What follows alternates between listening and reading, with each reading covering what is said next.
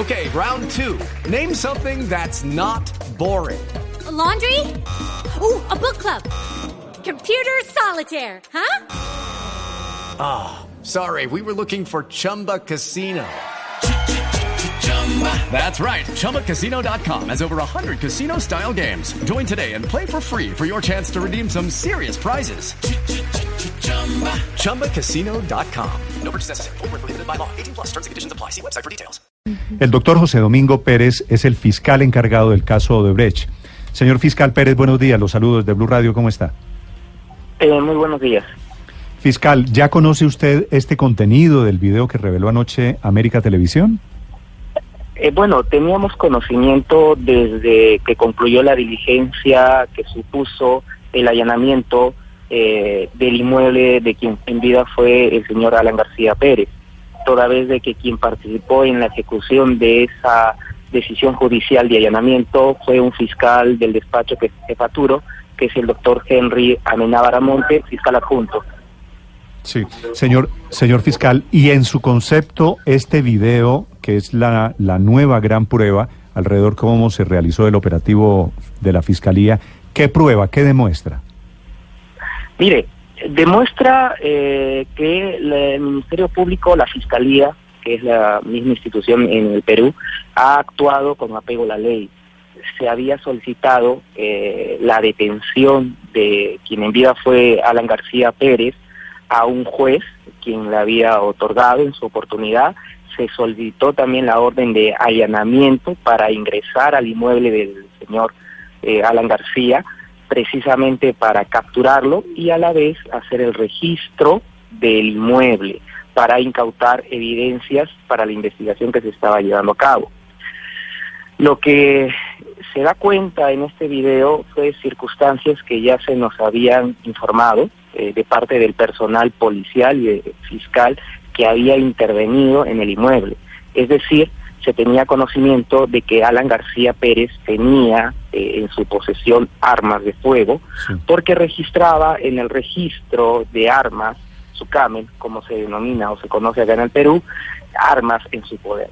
Es así, eh, por esta situación, que se toman las medidas correspondientes para evitar cualquier situación eh, que pudiera desencadenar una situación más grave y eh, cuando se ingresa, ingresa el fiscal, ingresa la policía, siempre se pone en conocimiento de las personas que atienden inicialmente, es decir, las empleadas del hogar del señor García, eh, la medida que se iba a realizar.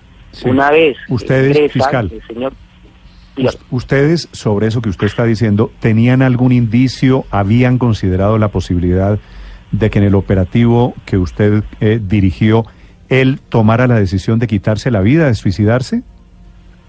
Mire, nosotros no podíamos adelantar ningún tipo de desenlace como el que ha ocurrido. Lo que sí la policía había informado que el señor García tenía armas registradas en el registro oficial de armas de Perú que se conoce como SUCAME. Cuando ingresa precisamente la policía y la fiscalía, es que se tiene esa prudencia al momento de que el señor García baja las gradas o las escaleras y comienza a hacer algunas preguntas al personal que se encontraba presente en ese momento. Por eso fue la prudencia que se tuvo en este caso. Cuando el señor García decide eh, volver a subir las gradas o las escaleras y encerrarse en su habitación o cuarto, es que sucede esta circunstancia. Sí, en el Ahora con el video queda bastante claro que portaba un arma y nos hace ver en una situación que también la eh, fiscal que estuvo presente pudo haber estado expuesto a algún tipo de riesgo o peligro si eh, esta persona tomaba una decisión distinta. Sí, señor fiscal, el video fue grabado por uno de sus hombres, tengo entendido, ¿no? Desde la parte de abajo de la casa. de la policía. Sí, señor. De la, de la policía, de la policía judicial, me imagino. De la policía que apoya en estas diligencias a la fiscalía. Ok, se ve en ese video que Alan García lleva un revólver en su mano derecha. ¿Qué, qué pensaron ustedes que él iba a hacer con el revólver? ¿Fueron a tiempo? ¿Tenían la noción de que él estaba armado durante el, durante el operativo? Mire, lo que me informa, eh, informa, perdón, el fiscal que interviene, que es parte de la oficina en la que yo jefaturo, era la prudencia que se tuvo al inicio precisamente por la información de que era una persona que portaba armas o tenía armas registradas para portarlas. Eh, cuando han observado esta situación, han tenido la cautela suficiente y cuando ven que la persona o el señor García retorna a su domicilio, es que ellos deciden seguir precisamente para ver qué acto o qué eh, conducta este iba a realizar. Y bueno, la situación fue que se encerró con llave en la habitación, en su cuarto, indicando de que iba a comunicarse con su abogado.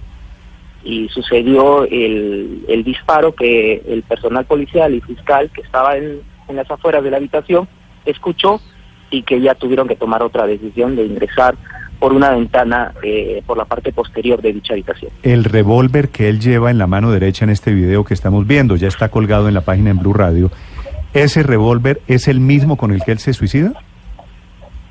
Entiendo que sí, porque ya esa clase de hecho, ya lo ve un fiscal que ve esta clase de hechos comunes o un fiscal que ve delitos eh, comunes, ya el fiscal especializado que ve los casos vinculados a la empresa Odebrecht o la Bajato, ya no eh, intervenimos ante este hecho. Es decir, el fiscal suspendió la diligencia y convocó ya a la policía de criminalística y al fiscal penal eh, competente. Sí, fiscal, en lo que tiene que ver con la investigación del señor García y los eh, activos que pudo haber dejado como consecuencia presuntamente de la comisión de delitos se van a perseguir o la acción penal cesa en todo lo que tiene que ver con el señor García? Respecto con el señor García se extingue la acción penal por un fallecimiento, pero respecto al hecho, al caso que se está investigando, no solamente está dirigido o estaba dirigido contra él, sino contra una pluralidad de funcionarios que habían intervenido precisamente en la ejecución de la obra del tren eléctrico o metro de Lima. Sí. Señor fiscal, eh, siguiendo con la historia de Alan García y de, de su suicidio eh, la semana anterior, ¿tenían eh, algún protocolo especial ustedes para entrar en la casa de una persona que estaba armada? Es decir, ¿pudo haber un error al no haberlo detenido de inmediato y haber permitido que él se encerrara en su habitación? Mire, la policía, que es eh, la entidad correspondiente, es con la que se había hecho la coordinación correspondiente para tener la prudencia del caso al momento de ingresar.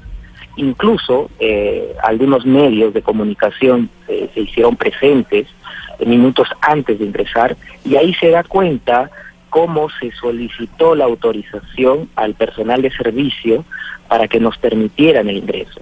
Una vez de que hay esta autorización, se entiende de que hay una voluntad para cooperar o colaborar con la eh, acción de la justicia, con lo que estaba realizando en ese momento la Fiscalía y la Policía.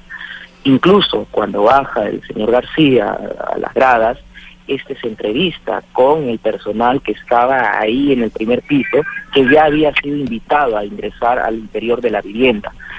Lo que ha sucedido luego, obviamente, llama la atención, eh, nos ha preocupado, eh, porque vemos una acción eh, que no era regular o no era normal. Es decir, el señor García baja con un revólver o con un arma de fuego, lo que ha podido suponer una desgracia mayor para lo, el fiscal que se encontraba presente o como para la policía. Lo que sucedió es que él tomó la decisión de ir a su cuarto, y bueno, eh, y el desenlace fue fatal, lamentablemente, eh, pero eh, la policía y tanto la fiscalía sí tomaron las medidas correspondientes. Fiscal, ¿qué tan paranoico estaba Alan García para andar portando armas en el bolsillo y con cuánta anterioridad tenía lista la carta de suicidio, que entre otras cosas está escrita en tercera persona y no en primera, y que señala allí que en su caso no hubo ni cuentas, ni sobornos, ni riquezas? Mire, respecto a un tema de condición mental o psicológica, yo no le podría dar respuesta a ello. Eh, entiendo de que ello eh, va a determinarse, bueno, entiendo que el fiscal penal que ingresó a la habitación y ha tomado eh, fotografías de la escena del crimen podrá tener una mejor descripción del cuadro que encontró en dicha habitación inicialmente Eh, lo que sí le puedo indicar de que esta carta, eh, según me informa el fiscal que ejecutó la orden de allanamiento y registro de la vivienda, no se encontraba en dicho inmueble. Entiendo por los medios de comunicación de lo que se ha informado de que esta había sido redactada eh, ya con un tiempo de anterioridad, es decir, algunas semanas antes de este hecho que ha ocurrido. Señor fiscal Pérez, quiero hacerle una pregunta final sobre esa carta, la, la, carta del suicida, la carta en donde Alan García denuncia que el proceso contra él era un proceso político. Usted que es el fiscal encargado del caso de Brecht, eh, ¿usted qué vinculación tiene con partidos de oposición o por qué era la intención de la fiscalía, le pregunto, señor fiscal Pérez, en perseguir a Alan García? Ah, mire, yo le agradezco la pregunta para desmentir categóricamente de que la Fiscalía tenga algún tipo de afán político en perseguir a determinadas eh, personas vinculadas a este quehacer político. Eh, nosotros, en general, los fiscales que estamos en el equipo especial, eh, nos dedicamos a las causas, a los casos, y conforme va eh, llevándose a cabo el avance de la investigación, es decir, se va recibiendo información, tenemos que accionar medidas precisamente para asegurar el desarrollo y éxito del proceso. En el caso del señor García, había una circunstancia eh, latente de un peligro de que podía fugar esta persona y que por lo tanto se tenían que tomar medidas graves como la solicitud a un juez de la detención preliminar. Entiéndase que cuando el señor García solicitó un asilo a la Embajada de Uruguay, dejó manifestado su intención de fugarse de la acción de la justicia peruana.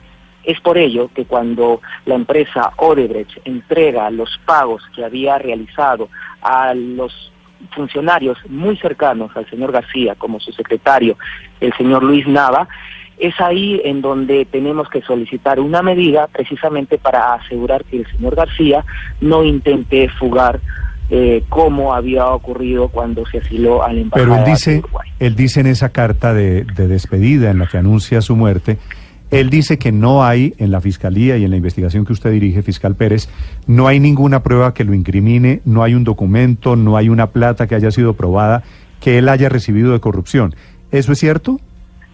No, no es cierto. Eh, precisamente el juez ha acogido nuestros fundamentos en el requerimiento de la detención preliminar hay testimonios, hay documentos, hay colaboradores eficaces o delatores y estamos, bueno, estamos, estábamos a la espera respecto a él, pero continuamos con la investigación respecto a las demás personas de la declaración que dé Jorge Barata este martes y miércoles, motivo por el cual me encuentro en este momento en el aeropuerto de Lima con destino a la ciudad de Sao Paulo. Jorge Barata, el que usted menciona, era el presidente, el representante de Odebrecht en, en Perú, ¿verdad?